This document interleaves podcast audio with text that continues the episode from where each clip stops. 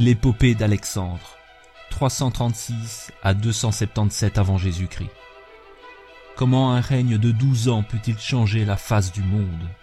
Cette question, même ceux qui entouraient Alexandre III de Macédoine, dit Alexandre le Grand, se l'étaient déjà posé, impressionné par ce jeune homme de 20 ans qui, de 336 à 324 avant Jésus-Christ, avait parcouru environ 18 000 kilomètres, livré quatre grandes batailles, soumis l'empire perse de Darius, le grand roi, fondé de nombreuses villes appelées Alexandrie, dont la plus lointaine se trouve aujourd'hui au Tadjikistan, ouvert l'Orient à la civilisation grecque et créé un empire s'étendant de l'actuelle Albanie jusqu'aux frontières du Cachemire.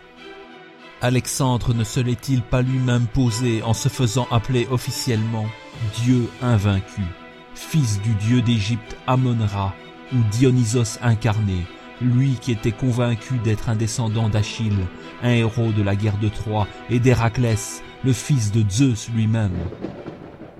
Même si l'historien cherche souvent à déboulonner les statues, à mesurer scrupuleusement la part de la chance et celle du mérite, on ne peut s'empêcher d'être saisi par la fascinante épopée du plus grand conquérant de l'Antiquité. Un conquérant qui donne raison à tous ceux qui estiment que les grands hommes jouent un rôle considérable dans l'histoire. Les conquêtes d'Alexandre. En 336 avant Jésus-Christ, un prince de 20 ans nourri de philosophie monte sur le trône de Macédoine. Il rêve de multiplier les conquêtes, d'unir l'Orient à l'Occident. En 12 ans, de l'Égypte à l'Inde, il constitue un des plus grands empires.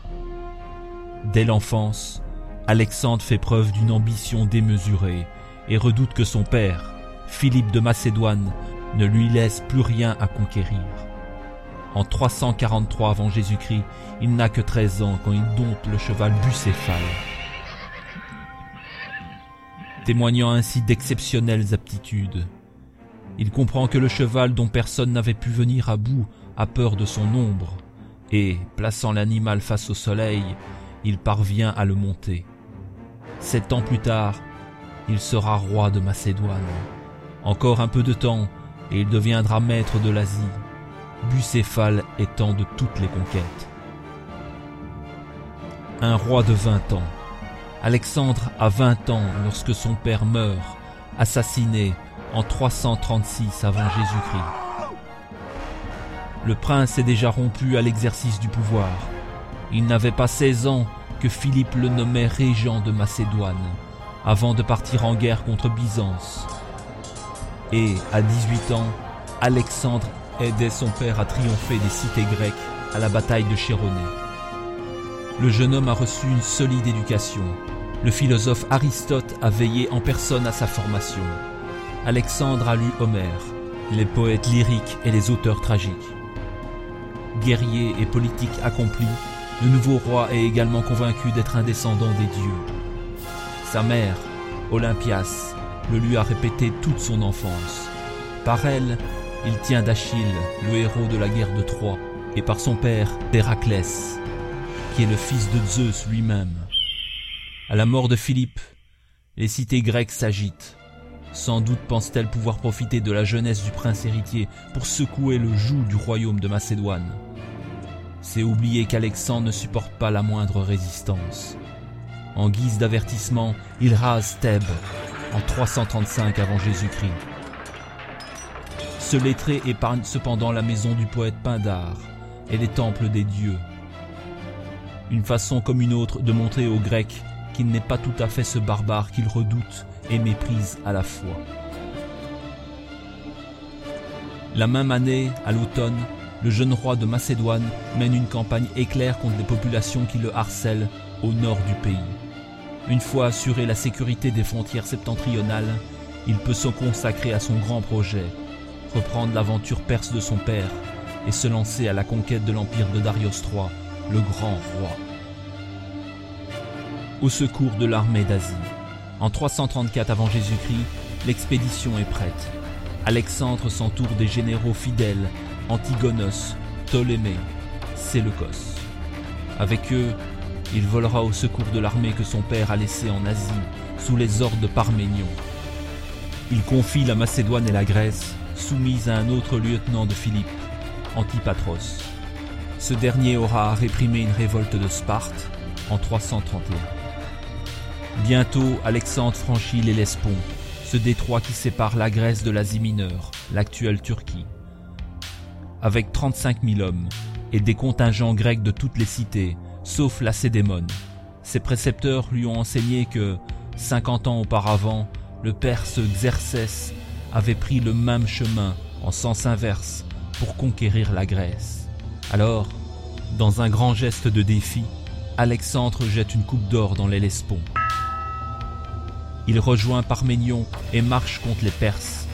Face aux 120 000 soldats et aux 35 000 mercenaires dont dispose Darius, les quelques 35 000 hommes d'Alexandre font une bien faible armée. Mais des questions tactiques divisent Darius et ses généraux. Et sur le fleuve granique, Alexandre écrase les colonnes perses de Mémone.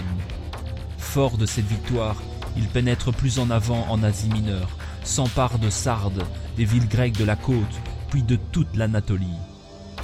Il achève cette première étape à Gordion, important relais commercial entre l'Ionie et la Perse et ville mythique du roi Gordias. Le char de ce dernier, disait un oracle perse, était attaché par un nœud si compliqué que personne n'avait pu le défaire. Mais celui qui parviendrait réussirait à conquérir l'Asie. L'oracle embarrasse peu le roi de Macédoine. Alexandre tire son épée. D'un coup, il tranche le nœud gordien. Il sera le maître du monde. Il franchit le Taurus, passe les portes ciliciennes et, poursuivant l'armée du grand roi, il affronte Darius en personne, dans la plaine d'Isos. Sentant venir la défaite, Darius préfère s'enfuir. La fin de l'Empire perse. Alexandre doute que la flotte perse n'entre en action. Se refusant alors à toute négociation, il poursuit son plan d'encerclement méthodique de la Méditerranée orientale et tient à s'assurer le contrôle de ses rives. Il occupe la Syrie, puis la Phénicie et prend Tyr en 332 avant Jésus-Christ. La ville ayant eu le tort de lui résister est rasée et ses habitants sont vendus comme esclaves. Il s'empare de Gaza puis de Jérusalem et marche sur l'Égypte. Après s'être avancé en plein désert de Libye, il revient dans le delta du Nil où il fonde Alexandrie. Voilà toute la Méditerranée orientale en son pouvoir, mais Darius ne s'avoue pas définitivement vaincu pour autant. Comme preuve de sa mansuétude, le grand roi propose même à Alexandre de lui abandonner les territoires conquis. Alors, en 331, les Macédoniens quittent l'Égypte pour remonter vers la Mésopotamie, Replié à Babylone, Darius y a constitué son armée. Contre les phalanges d'Alexandre, il compte sur son excellente cavalerie et les redoutables chars à faux tranchantes dont elle est équipée. Pour frapper plus fort encore, il veut pouvoir choisir le terrain de l'affrontement. Lorsqu'il apprend qu'Alexandre a franchi l'Euphrate et le Tigre, Darius se porte à sa rencontre. Il établit ses bases à Arbel et fait niveler le site de Gaugamel en prévision du combat tandis que Parménion contient l'assaut des Perses, que la phalange arrête les chars à faux, Alexandre en personne mène la charge contre la cavalerie perse. Une deuxième fois, Darius doit fuir. La défaite du grand roi ouvre à Alexandre la route des cités perses. Babylone et Sus se rendent sans combattre. Persépolis résiste plus longtemps. Alors, comme Xerxès a jadis ravagé Athènes, Alexandre livre Persépolis et ses splendeurs à ses soldats. Et au printemps, avant de repartir, il incendie les palais où il vient de passer l'hiver.